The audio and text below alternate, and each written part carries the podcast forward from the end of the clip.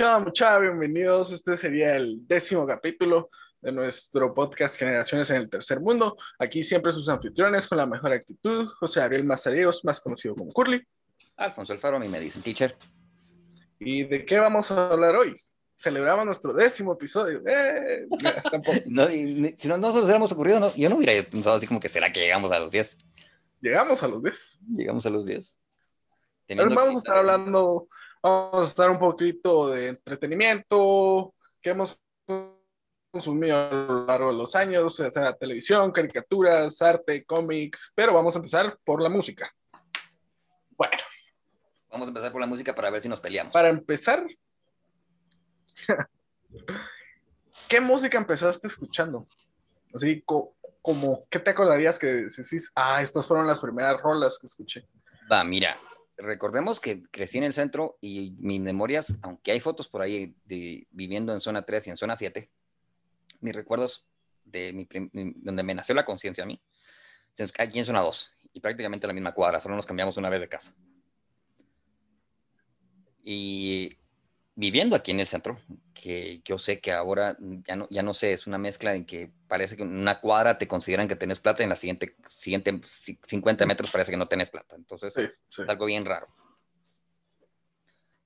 Em, pero aquí yo, yo sí recuerdo que yo tenía cuatro años y me compraron un Walkman para, para Navidad de cuando cumplí cuatro años o cuatro o cinco años. Ah, la me compraron un Walkman, calcula, en una bestia, el, tamaño de mi pierna. Con el Walkman me compraron tres cassettes. Ajá. Tres tapes.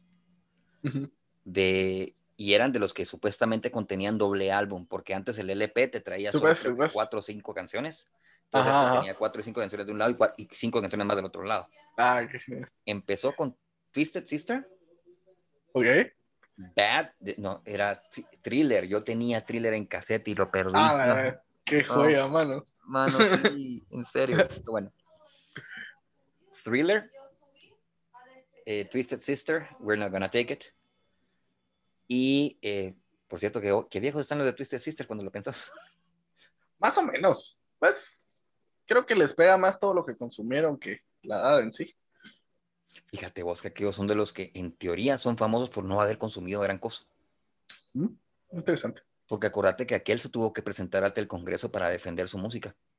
Sí, va. Sí, ¿No, viste, no, ese video? No, el video no lo he visto, pero sí sabía que lo hizo. Mano, le da penca al que fue vicepresidente, pues. Nice. Entonces, y, porque en ese momento el tipo era republicano, eh, ahora después se volvió demócrata para poder ser vicepresidente con Clinton. That's rock and roll. pero sí, o sea,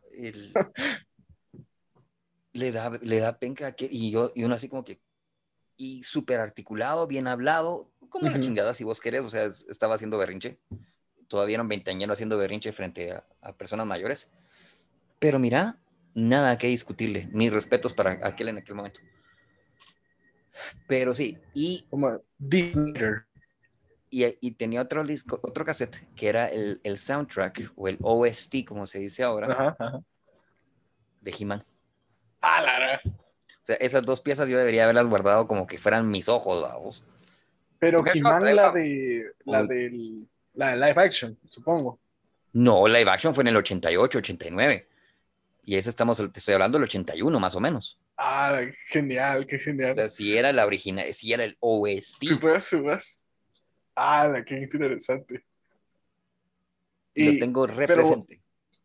¿Vos sentís que, que, ha cambiado así como que no, no la forma en escuchar música, porque obviamente ha cambiado, pero si no, ¿crees que se escuchaba mejor en estos entonces así con los cassettes?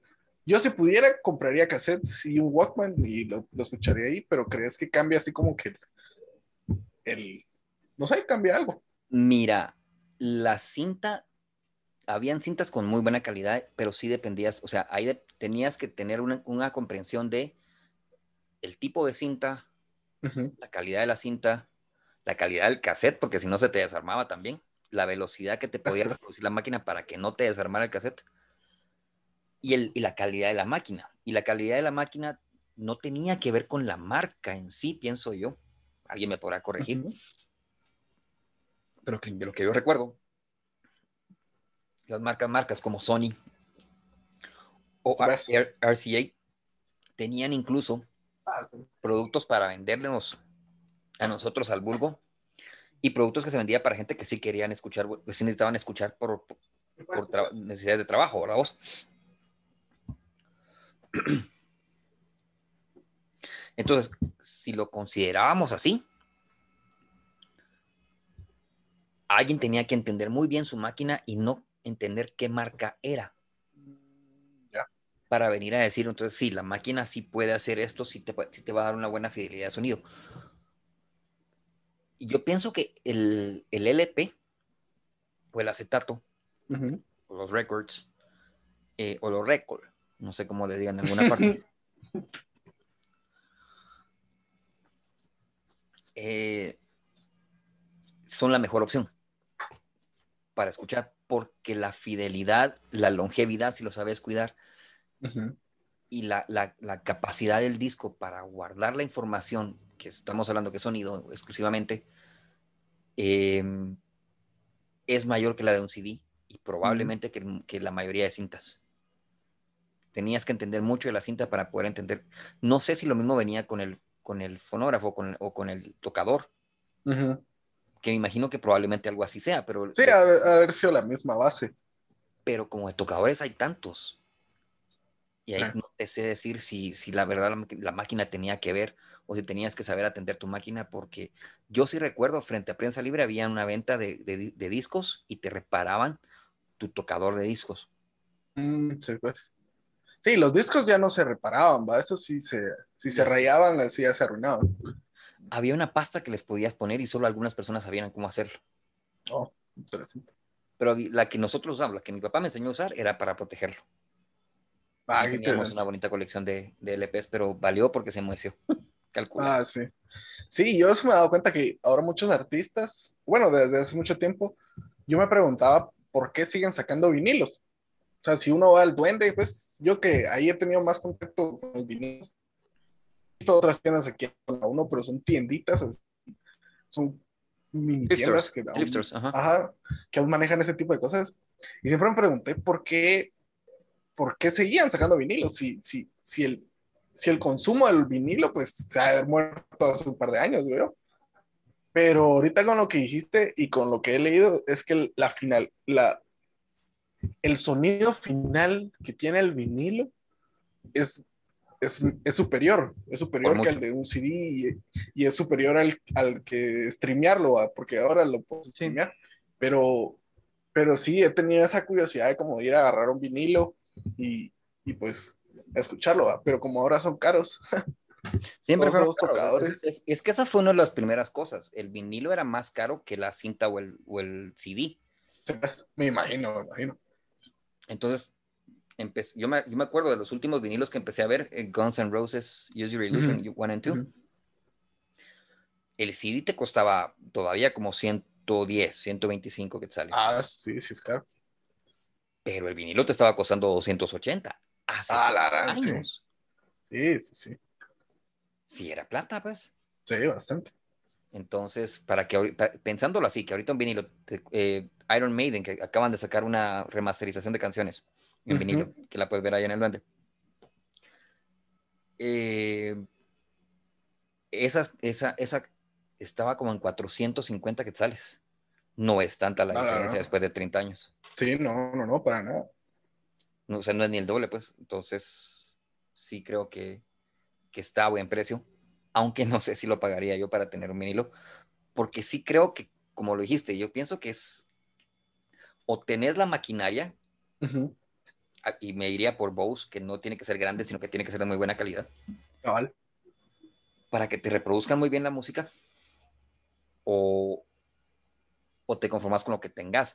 PriceMart acabo de ver, fíjate que PriceMart sacó, no, no sé si ha sido, pero hay, una, hay un aparato que se mira puro radio viejo, pero igual, el, cacastón y, de madera y demás, pero tiene tocadiscos, tiene MP3 player, tiene radio AM, FM, tiene toca cassettes tiene tape player. Muy interesante. Y te acepta también USB.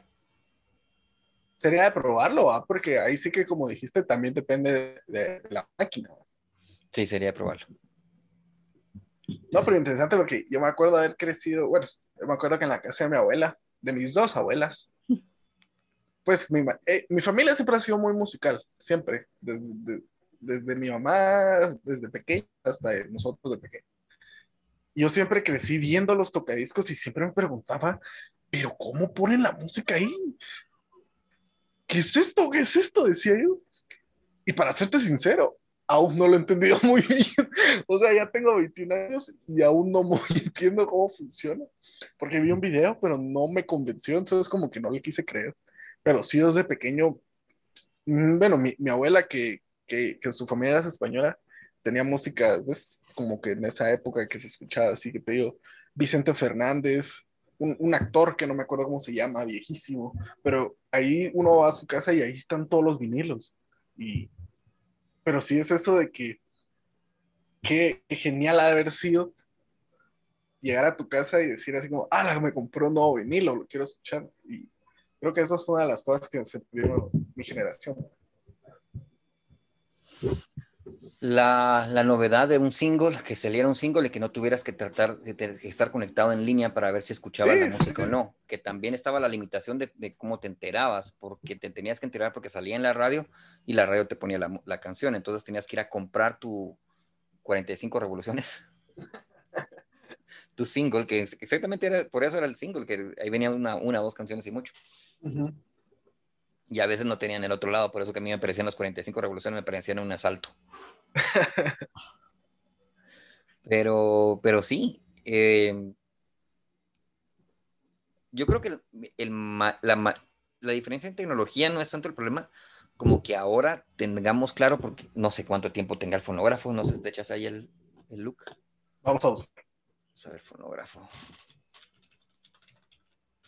Sí, porque ahora pues ahora solo te metes en Spotify y, y hasta el álbum nuevo, entonces sí. sí. sí, me hubiera gustado, sí me hubiera gustado así como experimentar eso de, de, tener que esperarlo, así, o sea, obviamente siempre uno lo espera, pues, pero tener que esperarlo para poder ir a comprar a la tienda y regresar a casa y, y escucharlo, creo que, no sé, sí, siento que me, me hubiera gustado experimentar esa...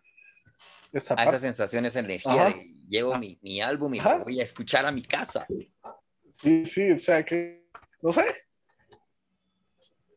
Puede ser algo muy común, pero, pero sí me hubiera gustado experimentar.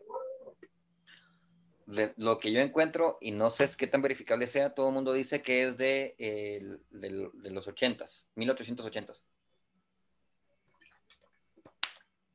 140 años ahorita. Sí. Sí, yo lo yo veo desde que, que fue Edison, Thomas Alva Edison en eh, 1877. Uh -huh. Pero, pero al parecer sí lo, sí lo, bueno, obviamente en esa época uno no sabe qué pudiera haber estado pasando, pues, pero él lo creó con, con otro propósito más que el entretenimiento. Y, y él, pues, y se dio cuenta de que realmente la demanda de un fonógrafo era para entretenimiento. Uh -huh. Sí, porque no Siempre... el, el, entretenimiento, no sé si viste uh -huh. la película que está en Prime Video, eh, el golem de, las, de la calle, ay Dios mío. No, pero no, no. Sí tengo presente las películas que he visto, pero eso sí no me suena. Fíjate que es un asesino en serie eh, que está actuando de manera sangrienta a niveles eh, absurdos absurdos, pero, y, pero no tiene un patrón. No existe un patrón en, la, en la, forma en la que mata. Y ahí hay, una, hay un gran drama porque la, la, quien, lo, quien resulta serlo está ligado al teatro de la época. Pero te muestran que él era entretenimiento, entretenimiento en, aquella, en aquella época también. Y el, eh, el entretenimiento en Londres parecía ser musicales de teatro teatro café uh -huh. o teatro bar. Entonces todo el mundo alrededor, okay, alrededor del escenario tenías a alguien haciendo probablemente malabares o algo por el estilo en lo que la gente estaba tomando, ¿verdad? Y se apreciaba, por mucho que fueran actores serios o no, que alguien hiciera una obra em, pues en un, en, en, como en un catwalk. No sé si me explico. Pues, pues. Eso fue eso es lo que Parece ser que era lo que pegaba en la época. No sé si viste también Hexen. La bruja. No, no. Va. Es una película muda, es un documental, de los, de los primeros documentales en toda la historia que, que, vas a encontrar. Muy bueno, pero es mudo, solo con algo de música. Y ahí está en YouTube, lo puedes encontrar, Hexen. Que también te dice que había en algunos teatros, que estaban, por lo menos uno en París, que, que se llamaba La Puerta del Infierno, porque eso te, vendía, te vendía la, ambientación de que estuvieras en un lugar como, como infernal, demonios y gente vestida de demonios atendiéndote y los tragos con nombres infernales y cosas por el estilo. Que ese fue los principios del entretenimiento, pero que obviamente no, no estaban en todas las casas, o sea, la gente tenía que llegar al lugar y esa era la, o, lo especial del lugar. Como un theme park.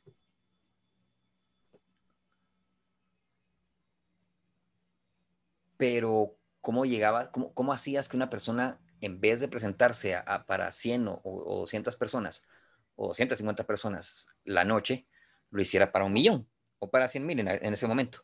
Sí. Entonces, ahí fue que, que, sirvió o que tuvo algún propósito el fonógrafo de, de, de, Edison.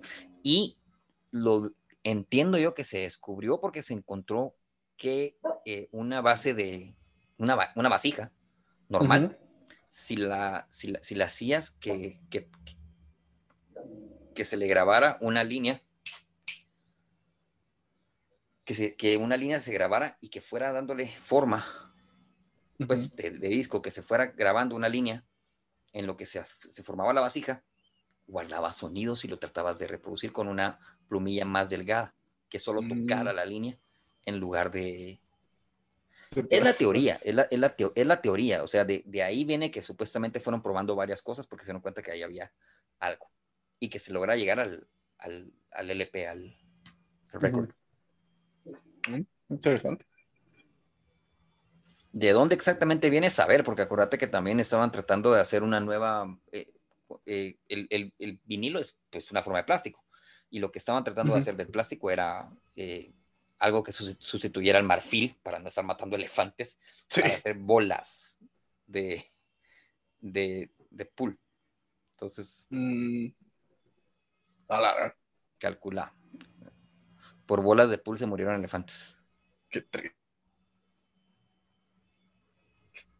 ligeramente. Pero, sí hubiera sido así como que, no sé, así haber estado y en eso escuchar que una máquina te reproduciera así, pues no, no sé qué música han de haber escuchado en, esa época o, o, si escuchaba música, pero qué, qué novedad haber sido así como que sentarse en tu sala y escuchar así, pues supongamos así como que una, un musical o algo así, o sea, qué, qué, gran impacto. Y si, pero bueno, y si lo miramos así, creo que la música no ha sido así como que, pues ha, ha sido lo único que hemos realmente compartido en estar en paz con la humanidad, porque es muchas veces raro que alguien se pelee así por, por, por gustos musicales. Así que no sé qué. Te explico. Entonces, Aquí en el centro habían pleitos multitudinarios por quienes escuchaban rap y quienes escuchaban rock. ¿En serio? Wow. el tercer mundo. No sé, no sé, era, era, algo bien raro porque era como que tratar de imitar a West Side Story, si alguna vez la viste. A la, Sí, era algo así. Era algo así. Era, sí, era, era alguna figura de pandillismo. Sí, pues, sí, pues pero que nosotros escuchábamos rock y ustedes escuchan rap y ustedes son una basura por escuchar rap. Y ahí habían conflictos, no sé por qué. Wow, no duró mucho tampoco, obviamente, pero sí. la popularidad del rap se comió la del rock, pero no vamos a hablar de cosas que me depriman. Yo lo que sí, sí, es cierto, o sea, es que, que ahí sí que el hip hop es el, es el género musical número uno en el mundo. Sí. Es el más escuchado. Sí. Y es así como, Yeah. Pues, pero ¿me entendés? Porque, porque todo, todo esto del reggaetón y el trap son derivaciones del hip hop. Entonces, toman en cuenta, lo generalizan, ¿va? entonces toman en cuenta todas esas cosas y es como el hip hop. Yo realmente no estoy en contra del reggaetón y esas cosas. ¿Tú estás en contra de eso? O sea, así como que digas, así como, fuck that shit. sí. Por completo. Sí. ¿Y por qué? ¿Por qué? Porque es, ¿Qué crees que tiene de malo? ¿Escuchaste mis primeros tres discos, tres, tres cassettes? Sí, sí, sí. Eso no lo podemos comparar, o sea, yo por eso estoy porque supuestamente esa música es son la de los jóvenes, ¿verdad? Y, y, y, para ustedes ya grandes, ya más evolucionados, ver ese cambio de la música, así de pasar a ser artistas realmente que se preocupaban por hacer una buena canción o, o por hacer buena música y que ahora la música solo sea tan simple y, y, y tan para vender. No, no sé qué. Se ha hecho la música para, o sea, desde que existe el fonógrafo o desde que existen los musicales o de que se ha tratado o de, que dejaron de ser eh, trovadores para ser personas que necesitaban vivir de la música, siempre ha sido música para vender. No se, puede ver de otra forma.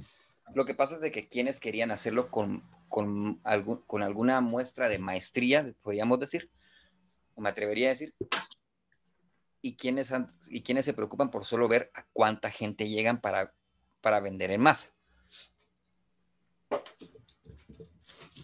Tío, yo eso es lo que me he dado cuenta hoy en día. Mira, yo, yo, como te digo, siempre he sido muy musical, siempre realmente he estado en contacto con la música. Y, y como te digo, yo no, no es como que le tenga algo en contra del reggaetón ni al trap. Realmente no. Porque te puedo decir que he escuchado canciones que, que sí puedo decir así como, ah, bueno, estuvo, estuvo bueno, estuvo decente. Pero, pero yo no veo, yo veo que el problema es, son los artistas, man.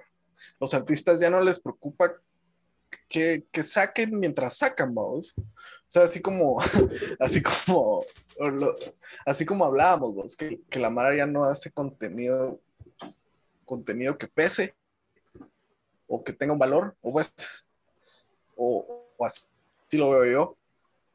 Y, y, ahora solo sacan música así por, por pisto, vos, por, por decir así como, ah, solo, solo son imagen, va. Solo eso son para las, las las compañías de música atrás de ellos, solo es una imagen. Uf, pero es que, eh, mira, sí, sí te entiendo. Y entiendo tu concepto. Aunque ahí sí tengo que diferir yo hasta cierto punto porque toda música se hace para vender. O sea, vos, si vos agarras tu guitarra o tu teclado y te pones a hacer una canción porque vos estás dolido por algo o te acordaste de tu ex y tenías una cerveza de más, no una cerveza, porque no vamos a negar el, derecho a la cerveza, pero una cerveza además. Y resulta que te acordaste de tus acordes, te acordaste de tus escritores y te pusiste a hacer algo ahí, te salió. Y resulta que es bueno, que vos encontrás que tiene buen ritmo, que está bien armonizada las, lo que tocaste, que tocaste bien tus, tus, tus escalas, que, lograste una armonía entre eso y tu voz y, lo que estabas es, expresando. Para mí eso es una canción. Y probablemente de muy buena calidad. Sí, tal. De eso, a que sea algo que se pueda vender, es otro millón de pesos. Mm. Entonces, si te vas a, qué es lo que ha tenido marketing o qué es lo que ha conseguido marketing, tenemos 20 años ya, 22 años quizás, de puro reggaetón. Sí, pues. Que, tiene, que es lo más popular. Antes del reggaetón, en los 90, yo, como dijiste, probablemente el hip hop, que, que competía pues. con, el, con, el, con el heavy metal de la época. Pero el heavy metal se diluyó tanto y, cada quien decía que las bandas mismas trataban de ponerse o decir que no tenían etiquetas, pero que no aceptaban ser el metal de tal ni el metal de aquel. Entonces eran pues. esto, para tratar de hacer una, una cosa de, identidad, por así verlo. Eh, antes de eso, Latinoamérica no sé, pero yo sí sabía que, tan alienado estoy yo o qué tan en mi burbuja estoy yo, ya no sé cuál de las dos palabras es la más correcta, que yo sí sabía a mis 6, 8 años de edad que existía el punk. No que me gustara, pero que la música existía y que no tiene nada que ver con lo que se estuviera viviendo en Latinoamérica, ni la música en Latinoamérica en la época, ni nada por el estilo. Y buscando fonógrafo, el, fonógrafo, no sé si te, te, salió por ahí en tu búsqueda de fonógrafo, dice elfonógrafo.mx, que en serio es un listado de música y entretenimiento de, de hace, empieza hace 40 años. Dale, oh. Está interesante. Pero bueno, no sé. Va, crecí con, con Twisted Sister.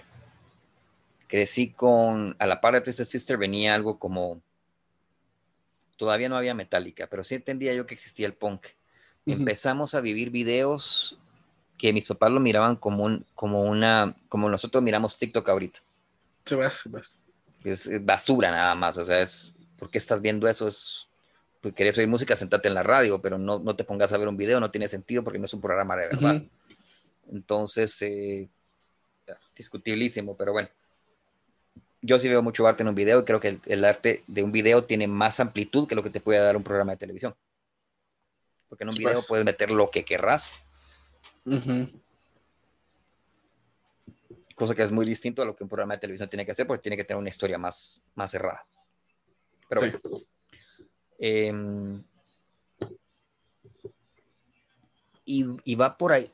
Empezábamos a ver entonces, y crecí yo con una idea como que, si no elitista, sí voy a decir de, de alienación o de identidad, con que lo que fuera rock, con que lo que fuera heavy metal o que lo que tuviera esa línea, era bueno.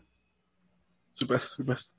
Y que podías en algún momento venir y alguien como Michael Kamen o de esa, de esa línea de, de, compositores o de, sí, de esa línea de compositores, te lo podían poner con toda una orquesta. Y entonces no había quien te viniera a discutir que eso era buena música o no. Que estuviera pues. reducida a su mínima expresión o a su, a su, común denominador para poder venderlo, sí. Pero que fuera buena música o no, difícil de discutir porque sí podía ser mejor, sí se podía amplificar la música a ponerla en, un, en una orquestación o, se puede orquestar, perdón. Entonces, la orquestación dice. Doble shot, por, doble shot por inventarme palabras. Todavía me quedé pensando así como. sonó raro. Sonó, sonó raro. Pero está bien, está bien. Digamos que está bien, solo porque se nos pasó. No nos dimos cuenta. Va. Para mí, quizás el, el mayor impacto no habrás venido por Thriller ni por Twisted Sister, pero sí por el, el OST de He-Man. Era muy buena música. Y era música clásica, no tenía ni letra. Supuesto. Entonces, al punto de que creo que la música era mejor que la caricatura ahora con mis años, pero no vamos a hablar de eso. Mano, es la caricatura es mala. ¡Hala, qué mala era la caricatura! Yo la recordaba como lo máximo y pues, la vi hace poco y es que la acabo de ver en TCM. La debería de ver otra vez, exactamente. Sí, y, y, así como que, y yo ahora que hago animaciones. Nada, sí. Sí, qué divertido. Y, y, yo, y, yo, y esto porque me gustaba. Lo mismo me pasa con Massinger. A mí me fascinaba Massinger, me fascinaba Massinger. Y lo subieron a Netflix y, lo estaba viendo y así como que... ¿Qué, qué gesto? ¿Qué gesto? mega cringe. Y, no tanto, y, uno pensaría que el cringe te lo van a dar los villanos por su forma de hablar, de que yo tengo que conseguir pues. y, que, voy a vencer y que vamos a... No, porque como que eso el villano lo entendés. Pero que venga un Koji Kabuto a decir, profesor Malino, vas a, vas a caer por lo que... Yo, a ver,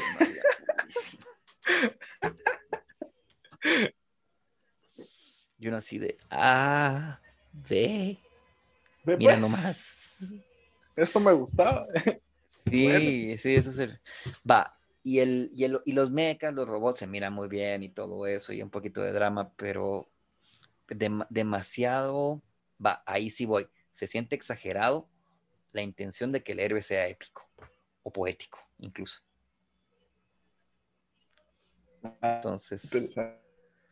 Ah, tendría que poner a verlos otra vez, a ver qué tal. Un episodio siquiera tratar de echarte, pero ah, sí, sí, sí da recringe. Cuando debemos de Yo lo que traté de ver fue el live action de Massinger. Que sacaron hace un par de años. No lo vi. Pero no, no, no me pasó.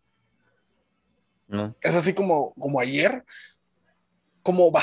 Como ahora todo, todo en el mundo del cine y de la televisión. Ahora todos son remakes o, Eh. o- o son spin-offs o, Sí. o son revivals. Bah. Y, y en cierto punto me cae mal, ¿me entiendes? Porque, porque si es, mucha, ¿cuántas personas creativas hay en el universo para que estén haciendo las mismas y las mismas y las mismas cosas?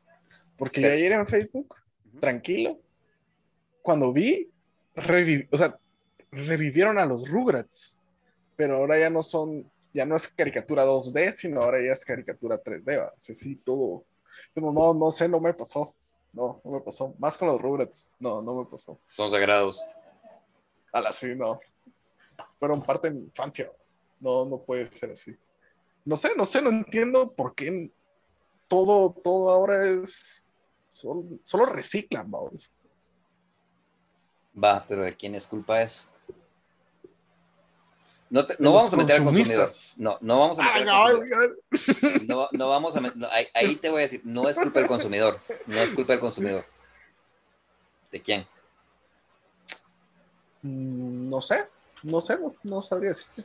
¿Vos no te has puesto a ver animaciones independientes o short films en, en YouTube? No, en YouTube no.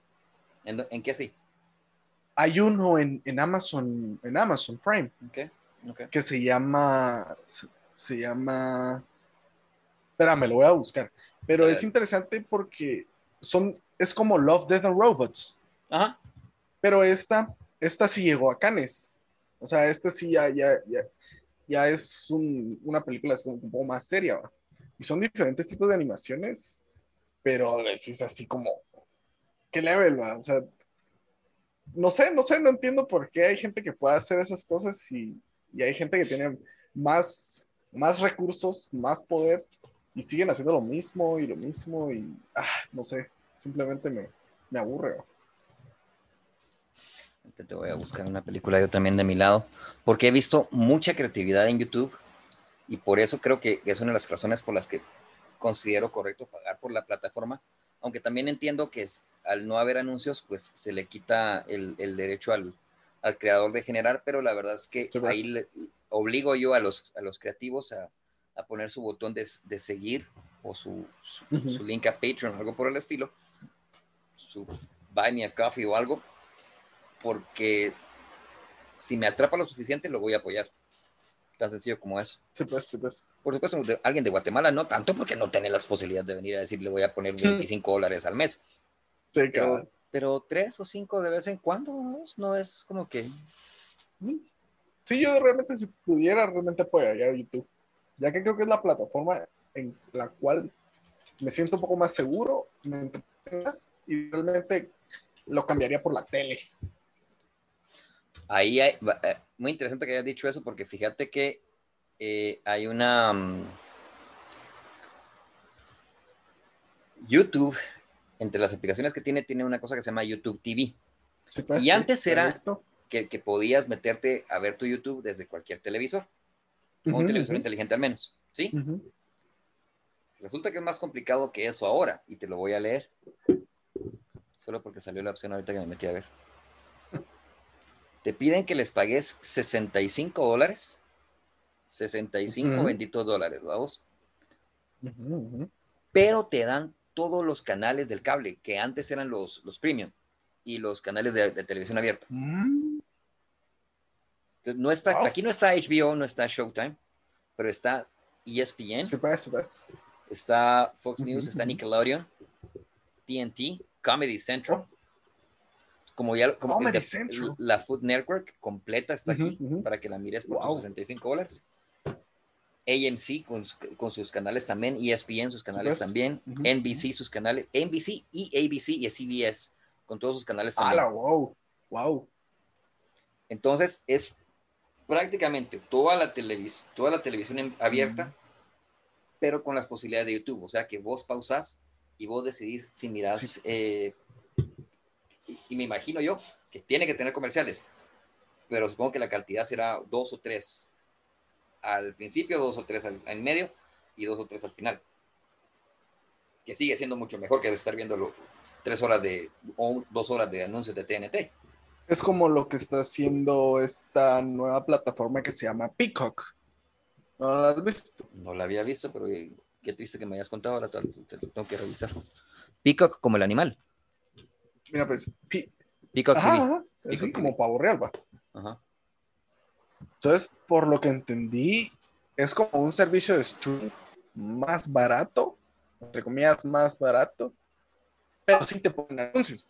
Y hay, y hay, y hay varias series que puedes ver gratis, pero solo te dejan así como que ver la primera temporada o, la segunda temporada.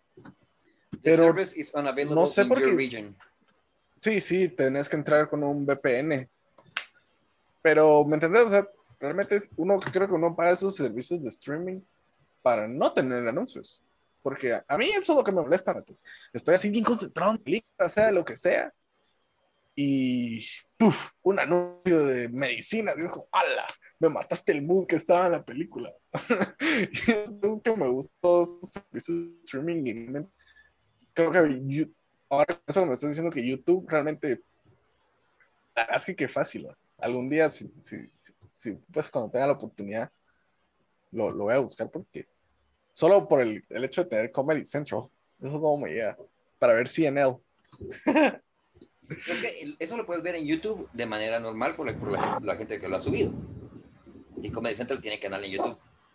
Sí, pero solo suben así como partecitas. Eso sí. Sí, no, y, y realmente YouTube ha crecido un montón a lo que era y a lo que es hoy en día imagínate, gracias a ellos, ahí sí que gracias a YouTube tenemos, bueno, tenemos Cobra Kai. Para los, para los que sí son fans de, de que no sé qué tan bueno fue. Mira, yo lo que vi es que yo desde pequeño, desde que vi Karate Kid, eh, Karate Kid fascinadísimo, fascinadísimo. Quitando a Hilary Swank. Ella no. Ella no es nada, mano. Va, y, y, imagínate, yo vi como una semana que venían anunciando esto de Cobra Kai y de Cobra Kai. Y yo decía, pero, ¿qué onda? O sea, ¿qué, qué, qué va a ser esto? Y vi el primer episodio en, en, YouTube. O sea, así cuando salió me dio la advertencia y, y, están gratis. O sea, sí los puedes ver en YouTube gratis, sin pagar nada. Y, y después vi el crecimiento que tuvo, así, pero en cuestión de semanas, o sea, no te digo meses, semanas. Y, y para, para, para, que empezado en YouTube era, era porque sí tuvo un, un impacto. Imagínate, y lo compró Netflix. Y ahorita ya van a sacar la cuarta temporada. O sea, qué, qué impacto, pues, o sea, que cómo generó público en menos de un año. Y realmente gracias a YouTube. Y, creo que la cantidad de personas que se mueven en YouTube. Creo que te acabas de contestar la pregunta que hiciste hace unos minutos, cuando decías por qué siguen haciendo remakes. Sí, pues. ¿Qué tenía Karate Kid? Audiencia ya ganada. Sí, sí. Ah, la ciudad. What? Cabal, entonces vuelvo a lo mismo. ¿Es el consumidor el que tiene la culpa? O los productores que mejor se tiran por lo que ya saben que definitivamente va a pues, ganar. Se van a lo seguro. Exacto. Y por eso venía yo a, decir, mira YouTube, que no creo que sea el único, sí creo que ya Vimeo ya está gratis otra vez para poder verlo al menos de manera gratuita. sí, ya está. Eh, y, lo que decíamos también de Maestro la otra vez, todo lo demás. Daily Motion también, tiene un par de series. Daily Motion tiene, tiene algunas cosas, pero lo más importante es que sin vos pagarles a ellos, podés poner ahí tu material, tu trabajo, mm, tu trabajo nuevo, creativo, sin que te cobren el storage. Pues, pues. Entonces, eso ya es bastante. Y eh, con eso ya podés vos venir y decir, hacer lo que se te dé la gana hay un par de películas de Moon Knight en YouTube. Moon Knight. No son malas, por supuesto. tenés que tener la suficiente, sí, cabales de gestos. Pero... Ahorita lo tengo que buscar, ¿no? sabía yo. Pero tenés que ponerlas en su contexto también. Tenés que entender que es un bajo presupuesto, que es Mara que con su sueldo vino a decir, miremos cómo hacemos una película de, de Moon Knight. Pero no, pero si las pones en ese contexto, no son malas, ni están, ni están tratando mal a los personajes. las, las películas, las fanfilms de Batman, Ave María, mano, son mejores que las Son muy buenas. Son muy buenas, son muy buenas. Así como la que te conté de, de Nightwing. Sí. solo ahorita estoy viendo una que le metieron un montón de plata porque estoy viendo a la, a la solo por verla por encimita. La, la Poison Ivy está perfecta. No tiene, o sea, el ah, maquillaje está completo, absoluto. Maravilloso. ¿Sabe desde cuándo me enamoré de Poison Ivy? Mm. Desde Batman Returns. ¿O es en Batman Returns? Ah, ¿no? Batman and Robin. Batman and Robin, sí.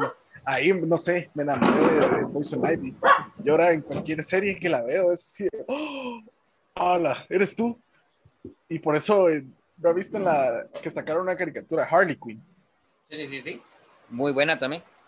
Que estuvo muy buena. Ahora como que ellas son pareja, la Poison Ivy y Harley Quinn. ¿Me te sorprendería? Y no, realmente no me sorprende, porque así es DC. De Deja que sí sea de sí, así es la Harley. La, la, Harley es dependiente, está loca, él entra lo que sea. O sea, el personaje para mí sí, sí cabe como me decepcionó, me terminé de decepcionar del Joker. Eh, me voy a crashear en la casa de la, de la Poison Ivy y, me, y paro colgado de ella. O sea, se puede hacer. Sí, sí se Qué level. Entonces, a, a, mí no me pareció inclusivo, a mí me pareció decirle a la Harley, sos una loca codependiente. y solo estás buscando cuál es, tu, cuál es tu mayor adicción, pero sí, o sea, se prestaba para esa interpretación a mi juicio. Y yo me acuerdo que una vez me dijiste que, que no te gustaban mucho los, los live action, sino realmente preferías más así como ahí sí que los cómics. Fíjate vos de que, o sea, para mí el cómic o la animación, aun cuando fuera un motion comic, que, te los he recomendado, que te lo sigo recomendando, no sé si alguna vez has visto alguno, porque yo sé que te he torturado ¿Sí? ¿Sí? diciéndote que mires. Yo pienso que tener mayor libertad creativa para trabajar en papel y lápiz una animación, y si tengo la oportunidad como la tengo yo, espero seguirla teniendo en, en, en la compu, que lo que puedes hacer con el live action, porque incluso si te pones a ver un, cachito de la película que te dije de Moon Knight, se nota la, la, o sea, si te pones a pensar que son probablemente estudiantes universitarios que con su second job o con su part-time job o con algo así, o con plata de los papás o no sé, pero fueron bien, juntando su platita para poder hacer sus secuencias. Se aprecia, se aprecia, pero si se hubieran puesto a dibujar hubieran hecho más. Sí, pues, sí, pues.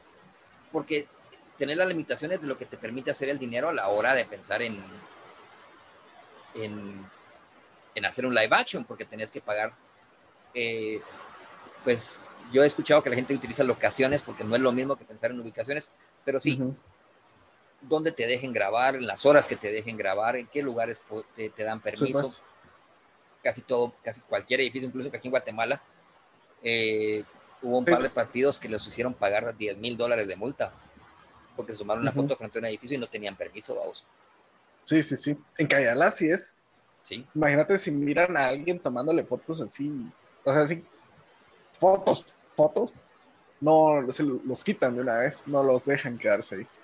Y aunque se hace una foto de un chavo o una chava, les dicen que no, no pueden, va. Interesante. Es que ahorita que dijiste eso de que la mayor libertad con, las, las animaciones, y, realmente me he dado cuenta en todo sentido, porque yo que soy, que realmente soy más fan de, DC Comics que cualquier otra cosa, yo por ello sí, sí he visto casi la mayoría de cosas. Hay, hay una nueva película que se llama es Justice Society of America, World, World War II. Que está, pero excelente, ¿verdad? No, la, Así no la he visto, no la he visto, pero sí la tengo que ver. Así cuando te digo de excelente, excelente. Y tenemos, y, y anteriormente tenemos la de, Just, la de Justice League Dark, Ajá, Justice League Dark 1 y 2. Apocalypse War, que para mí, si comparo esa con, el live- con, con Endgame, que sería un live action, si lo queremos ver así, y es no, Endgame no le llega, pero ni a los zapatos, No. no, ni se le acerca, pero sí. Y no es en el sentido de la his- o sea, es que es toda la película, la historia. Y como vos estabas diciendo, la libertad que ellos tuvieron, la historia, la libertad de esos personajes ha estado más, bueno, sin ir muy lejos con la de Mortal Kombat, como te dije, me gustó más la, la, la animada que sacaron hace un tiempo que esta. Y creo que no, no me había dado cuenta de eso de el- hasta, hasta que me lo dijiste, que cabal las animaciones todo ese tipo de cosas tienen más libertad, aunque sea R-rated, ¿va? Así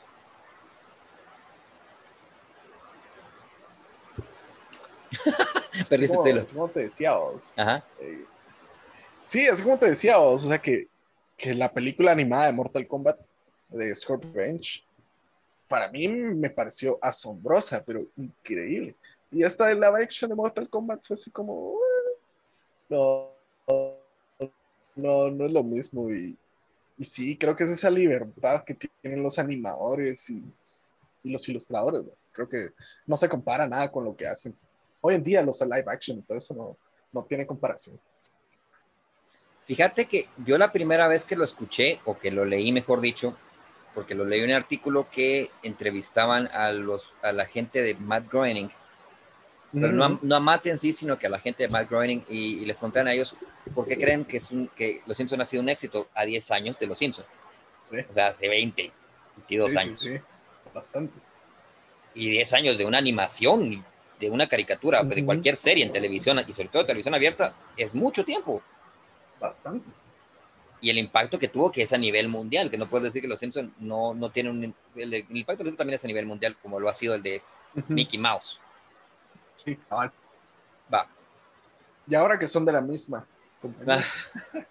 No me lo recordé, no me parte el corazón, compa, no me... Es triste, es triste. Pero bueno, Da miedo. Da Disney mie- da es, que eso es, miedo. lo, es que eso es lo que pasa, da miedo. ¿Qué quieren hacer? ¿Controlar todo el entretenimiento para qué? A la hora de la hora van a tener que abrirlo porque no se puede vender la misma cosa para toda la gente. Sí, no. No, no se puede. O sea, no todo el mundo toma Coca-Cola. Sí, cabal. Y hay gente que Tristemente. se la prohíben. No, pero sí, es, es que da miedo Disney. O sea, Da es miedo. que mi, mi, mi hermano cuando estuvo en la universidad, que él seguía diseño gráfico, su maestro trabajó en, en las películas en algunas películas clásicas como, como ilustrador. Él hizo las de las del zorro y el sabueso. Empecemos a llorar. Sí, o sea, ya te imaginaba. Pero él contaba, pues, aparte que el proceso para hacer la película era, pero para hacer cinco segundos eran como mil bocetos, eran como dos mil quinientos bocetos para hacer cinco segundos de una película. Sí. Y, y es un gran trabajo, la verdad, es Sí. un trabajísimo que, que- que no veo que se aprecie mucho, que no, no veo que se aprecie mucho. Y él contaba, bueno, ahí sí que teorías, que Disney debajo del parque, lo que tenían es que tenían grandes quemadoras, así como, como, como, no dice, va. Sí, como, como chimeneas, va, como grandes chimeneas. Que dicen que ellos en cierto punto hacían tanto dinero, en general, todo Disney, tanto el parque como las películas, como todo, que muchas veces lo que hacían es que pasaban grandes cantidades de efectivo, o sea, grandes cantidades las pasaban a efectivo y las quemaban, porque no sabían qué hacer con ese dinero, porque no era demasiado. Y ahí sí Eso como sí le- me suena a leyenda urbana, no es posible. Sí, y como le pasó a Pablo Escobar, que se le empezaban a comer las ratas el pito, El pisto. pues dijeron, y te quedas así como, wow, Disney, sos, sos de temer, va. Porque ahora realmente tienen el control de la, de la mayoría de cosas mundiales, porque Pero solo Google se Marvel. les está poniendo, sí, solo Google se le está poniendo al frente. será, será que Google. Ah, es que no creo que Google tenga competencia con, Con e-. Con este, con esto de, lo- de hacerlos, de hacer la televisión en streaming y que no tenga, o sea, al hacer eso, ¿qué te están diciendo? No necesitas antena, no necesitas una cajita para controlar tus canales, no necesitas un control siquiera, sí, a menos que tengas el necesitas una tele- televisión inteligente que te acepte que el, tenés una compu en vez de televisión, ujú, es una computadora básica que solo te va a dejar transmitir. sí, Y con eso, miras cómo, cómo cambias tus canales y de por sí ahí ya eliminas el zapping. Vas a poder controlar mejor tus audiencias. sí. Que eso también da un poquito de miedo, pero no vamos a hablar de eso. Pero para eso es, para eso la televisión. O sea, decir que no, no viven de eso es otra cosa. No Sí. se puede. Nos perdimos un poquito de lo que veníamos hablando de la creatividad y todo lo demás. Pero vamos, vamos a eso de que si Disney lo quiere todo, tiene que venir dos o tres monstruos a la par de Disney a decirle huevos. Huevos. Es que no hay otra forma de decirlo. Sí. Yo no, o sea, no, no puedo hacer énfasis de otra manera. Aquí estamos y vos no nos tocas. Creo que ha pasado más o menos con DC. Más o menos.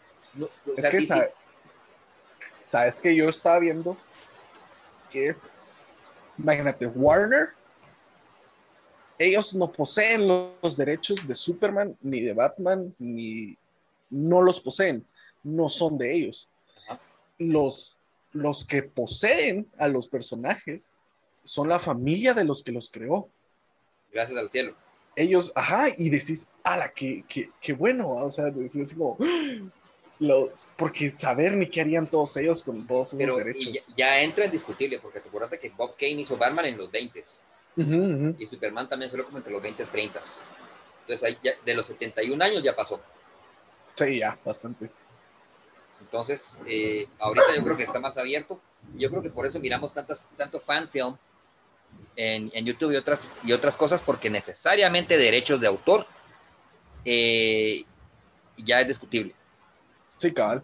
Creo que solo si es non-pro, si es non-profit, creo que no. Pero no es que, de- pero volvemos a lo mismo. O sea, yo puedo venir y hacer, leer El Cuervo de Ujú. lo leo en línea, le hago alguna animación que a mí se me ocurra. Es cierto, lo estoy tratando de hacer, pero es un montón de chance. pero no tengo a quién pagarle derechos. Sí, cabal. no existe a quién, ¿cuánto tiempo ha pasado? Y, y la, la ley, eso sí recuerdo mucho, tiene 71 años de manera internacional para que vos tengas Ujú. el uso de ese, de ese material. Para que el uso del material pues ya sea, ya es patrimonio de, de la humanidad o patrimonio cultural de la humanidad o algo Sí, el pues. No sé el término exacto y ahí sí no me puedo meter, tendríamos que traer a alguien, insisto, pero sí recuerdo que son 71 años. Entonces después de eso vos puedes venir así con el material lo que querrás. Ujú. Por supuesto, tu capacidad de distribución y tu capacidad de creatividad estará limitada por tus recursos también. Sí, cabal, por supuesto. Y ahí es a donde yo voy, que no es tan necesario hacer un fanfilm. Pero bueno, de cosas a cosas. Yo, como vos dijiste, hacer eh, el- la zorra y el sabueso, miles y miles de imágenes. Si necesitas 24 imágenes para tener una animación, para que algo se mire animado, animado 24 imágenes por segundo, estás hablando que 4 segundos son 100. Sí, cabal. Yo trabajo en 3, o sea, trabajo una de cada 3. Ujú, ujú. Estoy sacando una animación. Entonces no estoy haciendo 24, estoy haciendo 4 o 5 por segundo. Sí, pues. O sea que tengo que hacer, Sí, pues. para tener 5 segundos, necesito 25 dibujos. Mm. ¿Ya? Ujú, ujú. Esos 25 dibujos, te estoy hablando solo de un personaje haciendo un walking cycle, Sí, un, ciclo de caminar. Algo simple. Solo- algo simple. Sin pensar en pelo, sin pensar en ropa, sin pensar en efectos de viento. Sí, pues, solo la estructura del... Solo, la, solo el, el, puro maniquí caminando. A lo que es la zorra y el sabueso, no tengo la menor idea, porque ahí estás hablando de ambientes, estás hablando de diferentes personajes, estás hablando de, de pelo, porque pues, de pelo de animal, de las colas, de las orejas, los, las, las, expresiones de los ojos, eh, todo, todo eso, el movimiento del viento. Mira, se puede hacer más fácil en 3D, bastante más fácil en 3D pero igual toma una cantidad de tiempo enorme. Sí, me imagino. Yo no sé, yo ahorita que he estado animando en la compu, en la compu es fácil. Yo honestamente, por mucho que te diga 25, 25 dibujos, pero los hago en, en, tres horas. Solo el maniquí. Pero ya está el maniquí básico. La animación básica ahí está. Entonces, dos, dos horas y media tal vez, si me concentro si no me pongo a ver Facebook. Va, pero entonces estás diciendo que una escena de cinco segundos, un artista podría hacerla, en, pensemos, bien hecha, una bonita escena, cinco segundos. Dos días, tres días. Ahorita, con la tecnología de ahorita. Ahorita, sí. Yo tengo tablet, yo tengo software. Eh, la, la, máquina es medianamente decente, por lo menos para ese tipo de cosas. Eso hace 30 años, no se me ocurre que pudo haber sido. Sí, como te digo, eran, imagínate, para hacer un segundo eran casi mil bocetos.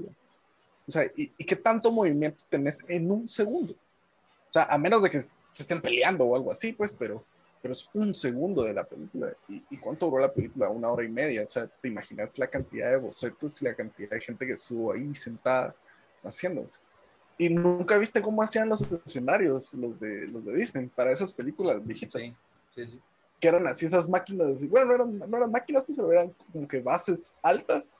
Entonces les ponían así como que para abajo, les ponían así los arbolitos entonces, mientras ella sigan así subiendo, la, o sea, acercando la cámara, siga corriendo. O sea, que no sé, qué, qué genial ver todo ese proceso.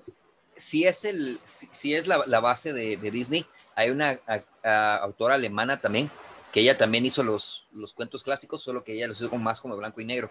Eran más como siluetas moviéndose. Mm, si tienen la oportunidad de mirarlos, porque también son muy buenas películas de, de esos temas. Un poquito más cortas eran sus películas nada más no tuvo el impacto de Disney por la, capacidad de marketing, pero sí son muy buenas películas también y también son animadas. Em, pero la máquina es la misma. Y la base de, la, mayoría de software ahorita es la misma, porque tenés que pensar en que estás stacking. Eh, sí, estás trabajando en, una cosa encima de la otra. Sí, como por capas. Mm, es que es más que eso, porque me explico. Entonces, ponele, el dibujante sí tenía en una capa el, el, background. ¿Sí? Sobre esa capa que alguien había pintado los árboles, alguien hizo el boceto, perdón, alguien hizo el boceto del, del, del, paisaje. Alguien vino y coloreó los colores base. Alguien más vino y puso pasto. Alguien más vino y pintó los árboles. Alguien más vino y puso, y, ahí sí fue por capas, pero pasó en diferentes manos para que fuera cada capa, para que fuera lo más rápido posible, porque si no, se vuelve uno perfeccionista y es un dolor de cabeza. Y ahora sí creo que lo trabajan distinto, ahora sí creo que un artista te trabaja, te, vende 100 backgrounds a, una, a un estudio, por ejemplo Tim Burton, no sabía yo que él compraba los personajes y todo ah, lo demás. Sí, él compra los personajes, no sabía yo, pero sí. Interesante. Yo, yo también me enteré hasta este año, o sea, no sé, perdón, me enteré en el 2020. Me decepcionó un poquito, pero tiene sentido, ¿verdad? O sea, me, cuesta, creer que alguien tenga tanta imaginación. Aunque siendo muy honestos, todos sabemos que yo tengo ese, ese nivel de imaginación y vos probablemente también. pero, pero bueno. Sí, no es algo así como Jim Henson, ¿no? Es que, que, él hacía sus, sus criaturas. Y, la sí. películas. Sí, mis respetos a la Dark Crystal, cinco, siete años trabajando en esa película. Sí. Y, Y es que, no sé, son de esas películas que es que te tiene que gustar el arte. Creo que para que te guste ese tipo de películas te tiene que medio gustar el arte o, apreciarlo en cierto punto. Porque es un gran chance, o sea, el de las marionetas y el de los escenarios, porque si eran maquetas así gigantes. ¿no? sé, no sé qué, no sé qué nivel la de Jim Henson. Otro, otro tipo de gente. Pero ahí va, ahí, ahí vamos a un problema muy de Estados Unidos. Sí voy a evitar usar la palabra gringo ahorita, pero sí vamos a un problema de Estados Unidos que es querer verlo todo en grande. Porque Jim Henson podría haber hecho eso con marionetas más pequeñas. Él tenía, o sea, la capacidad creativa para hacer que una marioneta de cualquier figura se pudiera mover, él la tenía y, la capacidad técnica también. Entonces, él podría haber hecho eso con más pequeñas, por supuesto, y tal vez incluso hubiera tenido la misma fluidez, ¿sabes? Porque yo creo que una maqueta de, con, maquetas de tamaño de, pues, de, 20 centímetros y figura de 20 centímetros, bien hubiera podido tener el mismo trabajo. Sí, pues, pienso yo, no sé. Sí, porque las de Tim Burton son, son así, ¿va? Son así como más, son escenarios así pequeños. Son, son, son mesas. Sí, sí, son mesitas, ¿va? Wow. Pero no sabía eso de que él compraba los personajes. No, tampoco. Interesante. Eh, te voy a enseñar, te voy a mandar un, video del, del, chavo que hizo los bocetos para eh, Corpse Bride, que por cierto es latino. ¿No? Sí. No, sí, realmente es impresionante ver qué cantidad de latinos han trabajado en esa cosa. O sea, así solo y en general en muchas películas de, de Disney. Es que somos más baratos. trabajo de trabajo, mano de obra barata, diría, diría ¿O quién fue que lo dijo? No, fue Jimmy, fue Jimmy. Ah, la que sabe. No, no, eh, eh. ni hablemos, ni hablemos. Es que el problema es que es cierto, pero ¿te parece una desventaja o una ventaja? Hay una ventaja. Es que es ventaja. O sea, si en serio pudiéramos venderlo como una ventaja, ¿cuál sería la capacidad, de, la necesidad de inmigración? Sí. De emigración, perdón. Si lo pudiéramos de verdad ponerlo en Guatemala y no, no, que fueran 10 o 20 call centers, pero otros niveles de industria. Sí, sí. Me estoy metiendo en otros, en otros lados. Estábamos hablando de creatividad y lo que hemos consumido y viendo que encontrábamos de conflicto. Sí, yo, te iba a preguntar, ¿qué, ¿qué, diferencias encontrás como que, no en arte, sino en las caricaturas de antes con las caricaturas de hoy en día? Pues no sé si mirarás así, así de, de repente, así, miras una caricatura así solo por Mira, las, las de Disney nunca le han faltado calidad. Lo que sí es que como la máquina se, disolvió a, una computadora, en los últimos 25 años probablemente, tal vez 26. ¿Desde Toy Story? No, porque Toy Story hace su propio software. Eh, Pixar hace software para cada película. Así de locos. Mm, así de locos. Así de... Entonces, sí, eh, eh, Pixar se ganó hace como cinco años, se ganaron el, el, un Oscar, porque se los dieron los Oscars técnicos al mejor software desarrollado para, para, hacer cine. Entonces ellos casi que hacen software por película, por lo menos hacen software por año. Lo acaban de liberar, por cierto, liberaron el, el, que se hizo para Toy Story, el que se utilizó en los 90, ya lo liberaron. Wow, qué interesante. Entonces, entonces está como que fuera open source. Wow que para mí es Blender y prefiero Blender antes que el de Pixar, pero no vamos a hablar de eso. Pues. Y Blender ahorita para 2D está precioso, pero perdón. ¿Crees que ha cambiado así el contenido de las caricaturas? Fíjate que sí y no.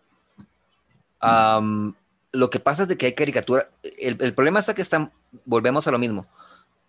Uno de los grandes problemas de las redes sociales y que, valdría la pena que viéramos esa, ese documental uno de los mayores problemas sociales que te da, y sociales mundiales, que te dan las redes sociales, es que te ayudan a la polarización. Y, es una de las cosas que platicábamos, eh, vos, en algún, vos y en algún momento, platicamos de que si, si, tu generación viene y dice, nosotros les decimos de cristal porque no aguantan lo que nosotros vimos como normal. Sí, cabal. y, la generación lo quieren ver como algo que se tiene que cambiar por la pura gana de novedad, no porque sirva. ¿Ya? Y como hay un refuerzo de que, de que quienes no estuvieron de acuerdo con lo que nosotros decíamos hace 25, 30 años, lo que era mainstream en aquel momento, o una forma de conducta, o una forma de, hablar, eh, se refuerza porque las redes sociales te dicen, yo estoy de acuerdo con vos. Sí, claro. Y a la vuelta de la esquina también está los que dicen, no estoy de acuerdo con esto, y esos dos se juntan y se empiezan a hacer grupos que están en, digital nada más porque a la hora de la hora se vienen a la cara, probablemente lo único que hacen es no saludarse o tirarse el pelo, ¿verdad vos? Solo que yo no tengo pelo ahorita, pero bueno. Pero de ahí no pasas. No, sí, no, no, no, de, eso no pasas.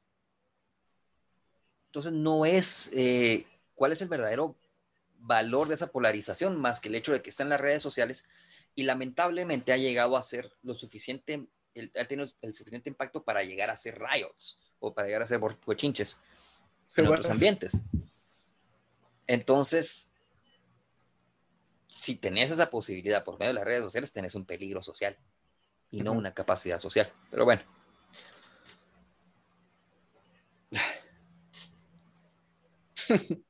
No sé, es que... Así como lo que pasó con Speedy González, ¿no viste? Sí, lo vimos todos. Yo no, yo no, vi los detalles. A mí primero me enojó y como a mí me enojó, yo me di cuenta de que todo México dijo su madre. Es que no, yo no le veo sentido. O sea, o sea, ¿por qué va a ser ofensa a los mexicanos si para, para toda Latinoamérica Speedy González es Speedy González? Mano, y es el único personaje con el color de piel correcto. Sí, sí. Porque de ahí todo lo demás, o sea, todo lo que haga México está whitewashed. Todo lo que haga México está whitewashed. No me había dado cuenta de eso. Sí, sí. O sea, es el único personaje con el con la indumentaria correcta, tal vez no, pero yo no me voy a poner a hacer una indumentaria distinta para cada personaje, pues. Sí, sí. Sí, yo no entiendo eso. No. O sea, pero si no, pues, yo no le veo ofensivo, ya que no, o sea, puede ser un estereotipo, puede ser una... Pero si nosotros nos burlamos de nuestros estereotipos. Sí, o sea, es que a eso es lo que voy, vos, que, que realmente no tiene, no daña psicológicamente a los mexicanos, no daña su nacionalidad, no. pero ahí hay un problema. ¿Cuál es el problema? los mexicanos de tercera generación en Estados Unidos. y, eso es lo que iba, que ellos como que ya, no sé, no sé, es que ahora todo el mundo se ofende por todo, mano. ¿Verdad? Es que si no, si no lo decimos por gusto. Sí, no, no, no, no es por gusto. Ahora, ahora ya nada puede ser. Y creo que eso es un peligro también de las redes sociales que, que la creatividad en cierto punto puede llegar hasta ser ofensa. O sea, que mucha Mara es como que, ah, mucha, miren esta obra que hice y, es, y imagínate, es una chica así desnuda y que no sé qué. Hay mucha Mara que se ofende. ¿Y por qué se ofende? No, no sé. Fíjate que tenés razón, pero lo, encuentro discutible. Uno que dibuja y que trato de mantenerme en el medio, Instagram no me bloquea si yo pongo dibujos desnudos. Por mucho que sea explícito el dibujo, mientras se note que es un dibujo, y el fotorrealismo no sea mucho, sí, pues, pues. Eh, te lo respetan. No te discuten absolutamente nada. Twitch no. Sí, no. No, Twitch, no te permite nada de eso. De, golpe te dice no. YouTube no te dice que no, pero no te ponen listados. Sí, cabal. O te pone, antes de que cuando vos te pones en un live, si yo estoy haciendo un live y, ahí es desnudo, yo tengo que encontrar la forma de que sí, cabal. Eh, ya vieron para que lo vayan a seguir en YouTube. Pero resulta que no se puede, a eso iba. Que. José Gabriel. Es show, es show.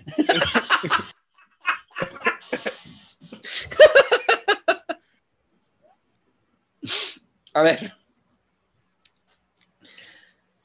No, si yo lo pongo, tendría que ser solo la gente que me siga la que se entera de que yo estoy en un live haciendo un desnudo.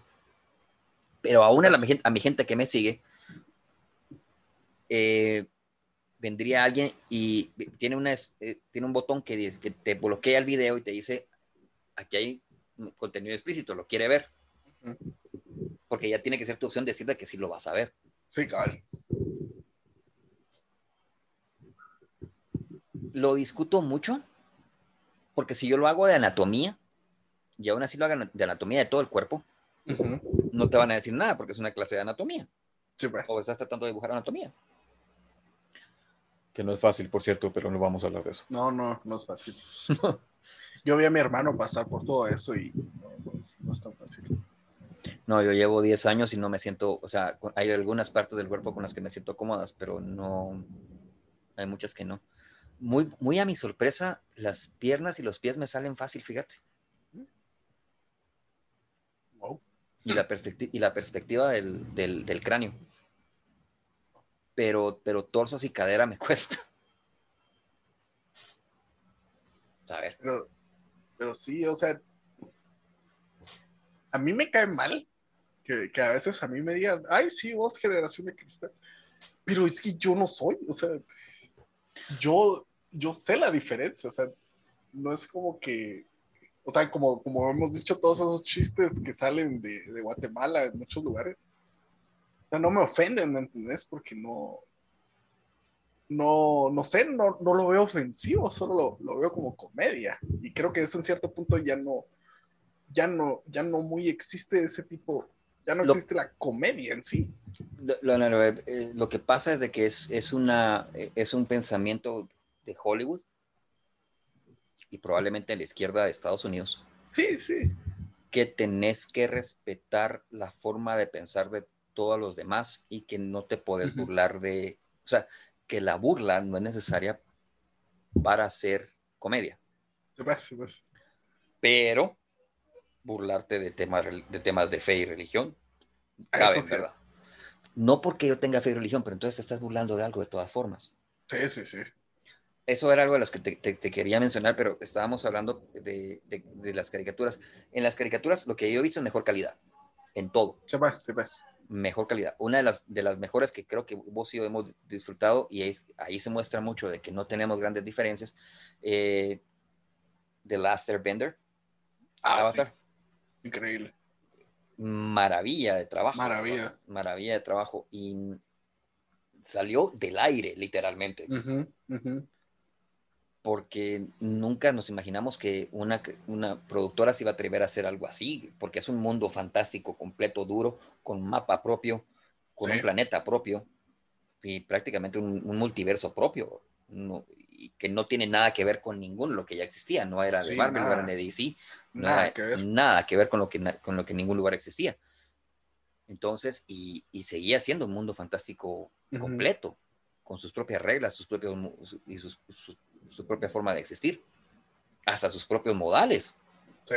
con cuatro culturas distintas con sus propios modales. Es un chanzal. Sí, y aparte de las cuatro culturas, que eran así como las generales, siempre habían así como pequeñitas, ¿va? Sí. O sea, sí, o sea que... Y, y realmente, ¿cuándo empezó la serie? Como en 2006, 2004, creo. 2004. O sea, imagínate si la, si lo hubieran hecho ahorita, creo que sería todo eso siempre de que, de que, ay, necesitamos inclusión, necesitamos meter esto, necesitamos meter aquello, necesitamos meter esto y que no sé qué. Y- Y, está bien. Sí, sí está Pero bien, se- pero, pero como lo trataron ellos, como lo, trató, como lo trataron ellos. Ajá, a eso es lo que voy, que ellos no es como que lo tengan que demostrar así como de, tómenlo, tómenlo, no, es como, se los presentamos y, y ahí está, o sea, es así de, de sencillo. y- El balance se tiene que existir sí, como y, o sea, un balance, no como una prioridad en un grupo o en otro. Sí, cabal, eso te voy, vos, que es el balance, es, es, es, es como, de, como yo lo veo que debería ser, vos. Porque este, como, viste que, que, que están queriendo hacer otro live action. Ya lo votaron, No, no lo han votado. no lo han votado. No, no lo han votado. El que se salió fue el creador. O sea, ah, no el, jodas. el- el mero mero que creó Avatar. Él se salió. No jodas. Pe- Ah, no pero. Netflix sigue con el proyecto. Este, este brother, el John Boyega, que salió en las últimas de Star Wars, que es Finn, Ajá, sí, sí. dijo que él no iba a participar en la película a menos de que no hubieran personas de raza negra. Que no hubiera. Pero yo decía, ajá, o sea, él no quería trabajar si no había nadie más. Así, si no había nadie más. Y, y, está bien, pues, lo entiendo, pero, pero es que si miras la historia. Tiene nada que ver. son, son, latinos y chinos. No tienen, no, no tienen nada que ver. Entonces creo que ahora es. Es ridículo. Ahora sí, ahora, ahora ya, no, ya no tratan de buscar ese balance, sino ahora te lo quieren meter a la fuerza, y eso no se puede. Eso creo que es lo que, lo que pelea mucho la gente. Avatar, si lo miras, es, es una vista de es un, los personajes son asiáticos por completo. Prácticamente estás viendo gente de Laos, Cambodia, eh, sí. eh, Cantón, que solían los de piel oscura la gente de China Central, que serían los de piel clara, y, y los que eran más... Eh, los que eran más, más tirándole al, al, caucásico, que sería la gente de, de Rusia. Eh, del, del, sur de Rusia o de, la, de la de Rusia, del norte de Rusia. Que yo pienso que es bastante inclusivo. ¿Sí? Estás hablando de que por lo menos cuatro tonos de piel distintos, con, una, con culturas completamente distintas y con formas de ver el mundo completamente distinto. O sea, desde ahí, yo pienso que es ahí empezó a haber una intención de querer creer en un balance. Que se perdió por completo al momento que Twitter y Facebook se volvieron las, las formas de expresión donde hasta las noticias perdieron lugar o espacio pues. contra ellos porque entonces ya no existía libertad de expresión, sino regulación por medio de Facebook y Twitter, que obedecen a sistemas de izquierda gringa de Estados Unidos. Pues. Entonces, sí, que, es, que es lo más triste, que es lo más triste, porque que venga un actor y diga que él tiene que ver algo entre que, que incluya a la gente que él quiere, hace 25 años, a una gente vendiendo un paquete de actores, se lo aceptaba. No entiendo yo cómo puede venir un actor a decir semejante barrabasada. Y si te digo una cosa, yo creo que Hollywood, no sé si has visto películas chinas últimamente. No. Míralas porque hay animación en 3D y live action que tienen una cantidad de efectos especiales enorme, ¿verdad? Pero son muy buenas. Y yo creo que China se va a estar a Hollywood si no es que ya está pasando. Ah, tal vez. Tal la capacidad de entretenimiento. Si China, el problema está que tanto Hollywood como China tienen un problema. Te contratan artistas de todo el mundo, pero vas a actuar conforme sus lineamientos. Si dejaran de centralizarlo y dejar que la gente haga lo que tienen en las manos para sus grupos, tal vez locales, como La Llorona, ponele, pero que tuviera apoyo de, estudios, o por lo menos de, gente, de productores de, Hollywood, de China, para que tuviera mejores posibilidades de efectos especiales, mejor capacidad para, para asesoría de cómo hacer algo entretenido sin romper una historia. Porque el problema con Hollywood es eso, tiene una, tiene una capacidad maravillosa para hacerte material que te, entretenga y te tenga sentado dos horas. O a veces hasta cuatro. No, no por algo es Hollywood. Sí, no, por gusto es Hollywood, sí, pues, tienes razón. Miras películas francesas y, te gusta por, la, por lo distinto, pues. pero no te vuelves fan. No te vuelves fan ni del director, ni de los artistas, ni de lo demás. No, es raro que te vuelvas fan de, de, una producción de, de, Francia, pues. Todavía así como lo, como lo que pasó con Dark Eh, ¿Nunca viste Dark? La una película. serie alemana de Netflix. Ah, sí, sí, sí, sí, sí, Yo así, lo, así cada eso que me describiste, sí lo vi. La gente se volvió fan de, de, la ambientación y más no de los personajes, ni de los actores, ni de, ni de los creadores. Bueno, pero no es por nada, pero el, que es el policía, el que, el que se había parado como, como, como, villano, como se mira como medio villano, en la, en la serie, es también Hitler en, en vuelto y también tiene ahorita un papel en, en tribus de Europa. El Sí, tipo es una sí, sí. maravilla de actor, pa. El tipo sí es una... Sí. A él sí lo pongo que compite con gente como Robert Niro, porque mis respetos. Wow. Sí, muy, muy, muy Sí. en serio. Es que cómo ha salido de eso de que como, como hay actores que ahora tienen un rango así bien, bien alto, ¿va? No sé, no sé. Como que, como que cada generación tiene como que sus actores así sobresalientes. Pero vos lo dijiste con Gary Oldman, que probablemente en su generación que estamos hablando, finales de los 80, sea el, que, el más representativo. Pues, Después de Gary Oldman, a mí me cuesta encontrar a alguien de, de ese nivel, no por ningunear a nadie, no porque no sean buenos, sino que estamos hablando que gente que te da un 9.8 y a Gary Oldman vas, raro le vas a encontrar algo que sea menos que 10. sí. Sí, sí, es raro. Y no es porque la Mara no esté haciendo, sino que es como decir, entre los jugadores olímpicos, están ganando por milésimas de, de segundo, no porque no por un segundo entero ni por medio segundo siquiera, sino milésimas de segundo. Entonces, a- ahí, es, en ese sentido, sí, sí miro diferencias de lo que, con lo que vos y yo que decimos. Si, si tratamos de verlas, yo creo que hemos tratado de encontrar nuestras diferencias, no las encontramos. No. No se te das cuenta. No, no Creo que no. Yo creo que en, un país como este no, no cambia mucho. No sé por qué. por Creo el nivel, depende. la alineación.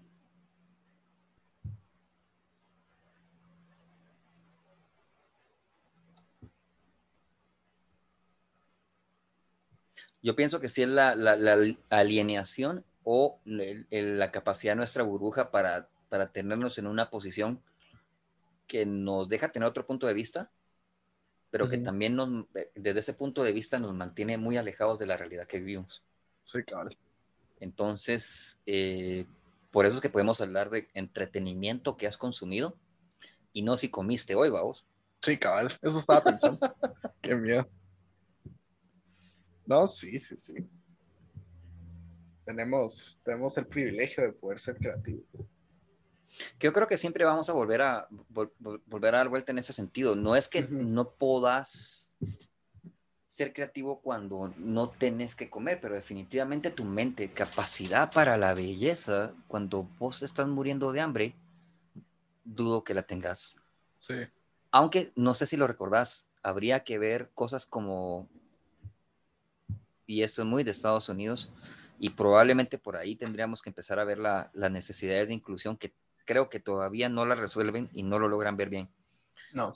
Pero eh, todo lo que estaba en, en las islas de California, donde tenían a la gente asignada que venía de China. Y los mantenían en cuarentena y separados, las, las familias separadas, como pasa ahorita. Em, y no sé si te acordás de Writing on the Walls, que las, todas las paredes en esas islas descubrieron que, que hay, hay patrimonio cultural porque la gente eh, adaptaba poesía que viene de China y la adaptaba a la situación que estaban viviendo ahí, que era haberse ido de China buscando una mejor oportunidad en Estados Unidos, pero los pararon separando, pararon perdiendo sus familias, pararon perdiéndose entre ellos Ujú. y los hombres y las mujeres eh, no tenían ni siquiera papel.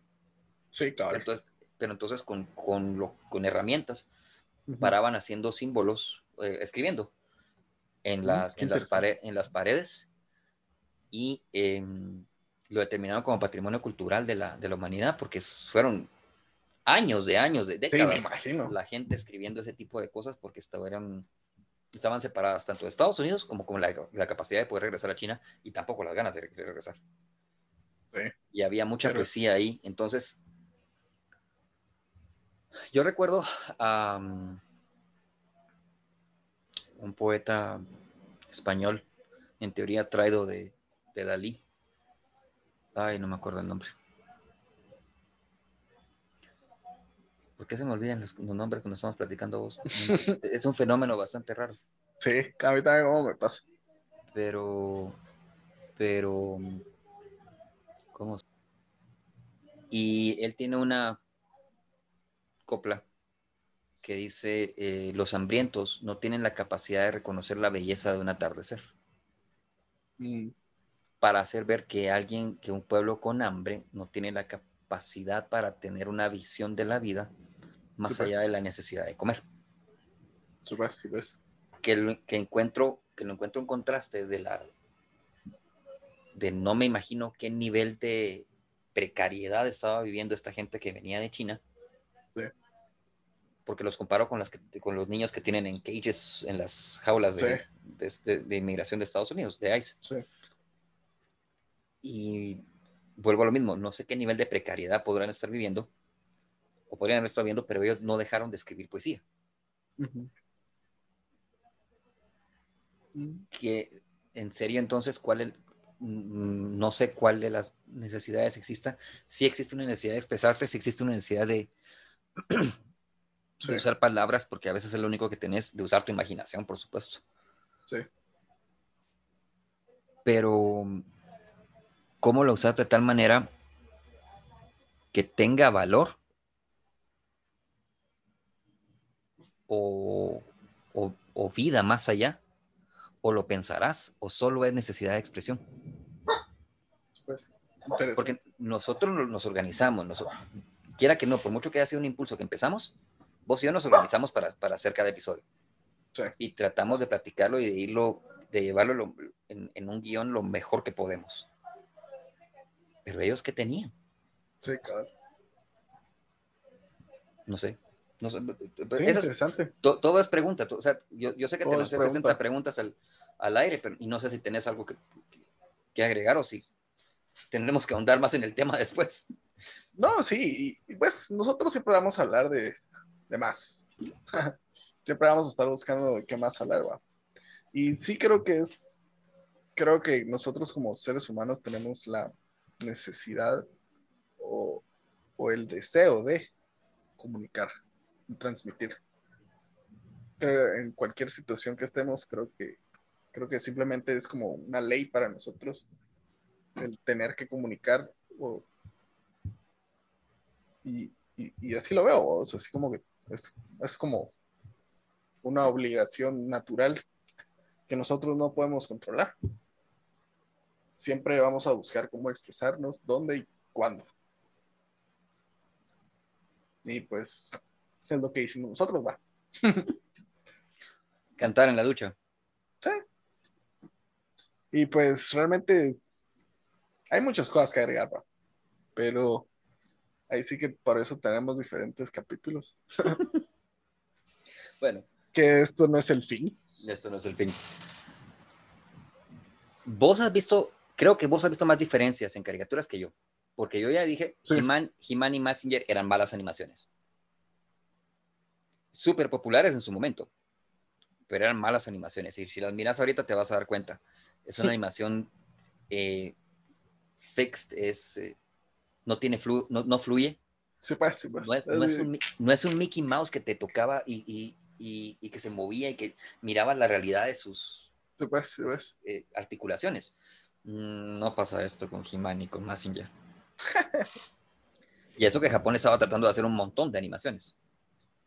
Sí, mira, yo lo que he visto, obviamente la calidad, como vos dijiste, eso es lo, lo primero que uno observa. Pero ahora las caricaturas, al menos yo con las que, con las que crecí, que eran Phineas y Ferb, que eran Kick Butowski, eh, las pistas de Blue, eh, los Teletubbies nunca porque me, siempre me dieron miedo. Eh, A mí ¿qué te digo? Sí, ¿qué te digo? Clifford eh, y todo ese tipo de cosas.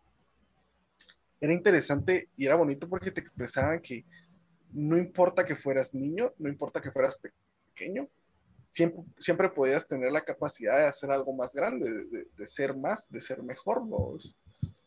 Y, y ahora las caricaturas de hoy en día solo son muladas, solo son güiros haciendo muladas y, y está bien, ¿me entendés? Porque ese es el chiste de la caricatura, que sea algo divertido, que sea algo para niños, vamos, pero, pero eso es lo que yo he visto, que, que como que ya no les meten a los niños así como que, mucha, ustedes pueden ser más, pueden ser mejores, pueden, pueden hacer más de lo que creen, y ahora solo son niños haciendo burras. Depende, porque también está Heidi.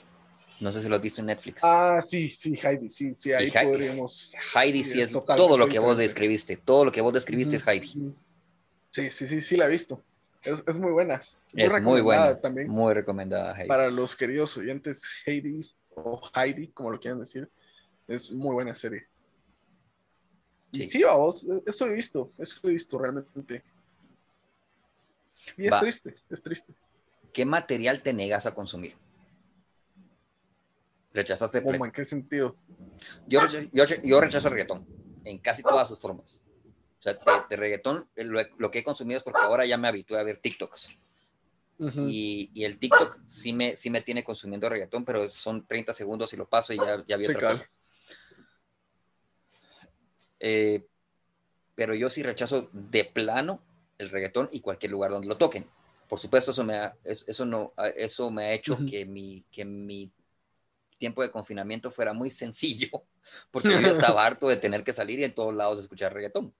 Sí, no te preocupes, yo también disfruté el, el encierro. El, sí, No, pero es que... Sí, vamos. Yo tal vez, como les decía, yo soy amante de la música. Realmente me gustan todos los tipos de la música. Y, y no rechazo, no, no rechazo la música en sí, pero rechazo a los artistas. Y, y rechazo así Bad Bunny, Anuel, eh, solo se me ocurren esos dos porque no sé quién más hay. o sea, y sí, no rechazo, no rechazo el género, sino, sino rechazo a los artistas. Ok. Yo, Sí. rechazo, yo rechazo las dos cosas, pero... Sí, pues, pues. Y sí creo que es algo completamente personal, no, o sea, sí es a título personal. Yo, yo entiendo que es ganas de joder mías, o sea, yo- es, es- es la Pues. gana de mía de decir, esto no vale la pena. Que no valga la pena para mí no tiene en lo más mínimo ningún sentido si estás viendo a gente en China tratando de hacer ese tipo de música Ujú. Y vendiendo por millones o por lo menos consiguiendo los millones de vistas en YouTube, que con eso ya Sí. tienes alguna forma de ingreso. Suficiente. Entonces, eh, no, ya no. Yo entiendo que, que mi posición, si no, es, no sé si es anticuada, pero sí me siento como la gente que le gustaba el jazz y al, al- a finales, todavía en la, en la década pasada, había gente que tenía sus programas que habían pasado de la radio a la televisión, ahora, de- después a podcast y YouTube, que sí hubo gente que tiene esa trayectoria Sí. que estuvieron en la radio, después en la televisión, después en la, regresaron a la radio y después pararon haciendo podcast y, y YouTube. Eh, como Larry King, vamos, Ala, sí. unas últimas entrevistas con Marilyn Manson, mírala porque es muy mala. Ya se le nota lo viejo a Larry King. Ala. Sí, pero sí, Eh, sí, vamos. No sé si te gustaría añadir algo más o, o- o vamos cerrando. Vamos cerrando, yo te tenemos que ir. Eh, pues no, como siempre, nos quedamos con tema abierto, porque no, no, no- no habría cómo cerrar. Yo pienso que la, la- la gran cosa que tendríamos que decir es que no somos tan distintos. Tú, No. tú- pero esos somos vos y yo. Sí. Porque en nuestras generaciones sí existen diferencias. Y, pero sí creo que, y, y yo creo que se lo tendríamos que atribuir a la tecnología bastante, donde nos empezamos a planar Sí, pues. Sí, pues. Interesante. por ahí. Por ahí creo que empieza la cosa. Buen pensamiento para dejar para el aire. Bueno, muchachos, gracias como siempre. Gracias por escucharnos. Gracias por dejarnos acompañarlos, pues, primordialmente. Ya saben, nos pueden seguir en Facebook, en Instagram, nos pueden escribir. Eh, nosotros estamos abiertos a los comentarios. Si quieren conocernos más, si quieren que hablemos de este tema, si quieren que desarrollemos más un tema pasado, ya saben, para todo. Yo soy José Gabriel Mazareos, más conocido como Curly. Alfonso Alfaro, más conocido como Teacher. Y este fue el final del capítulo 10.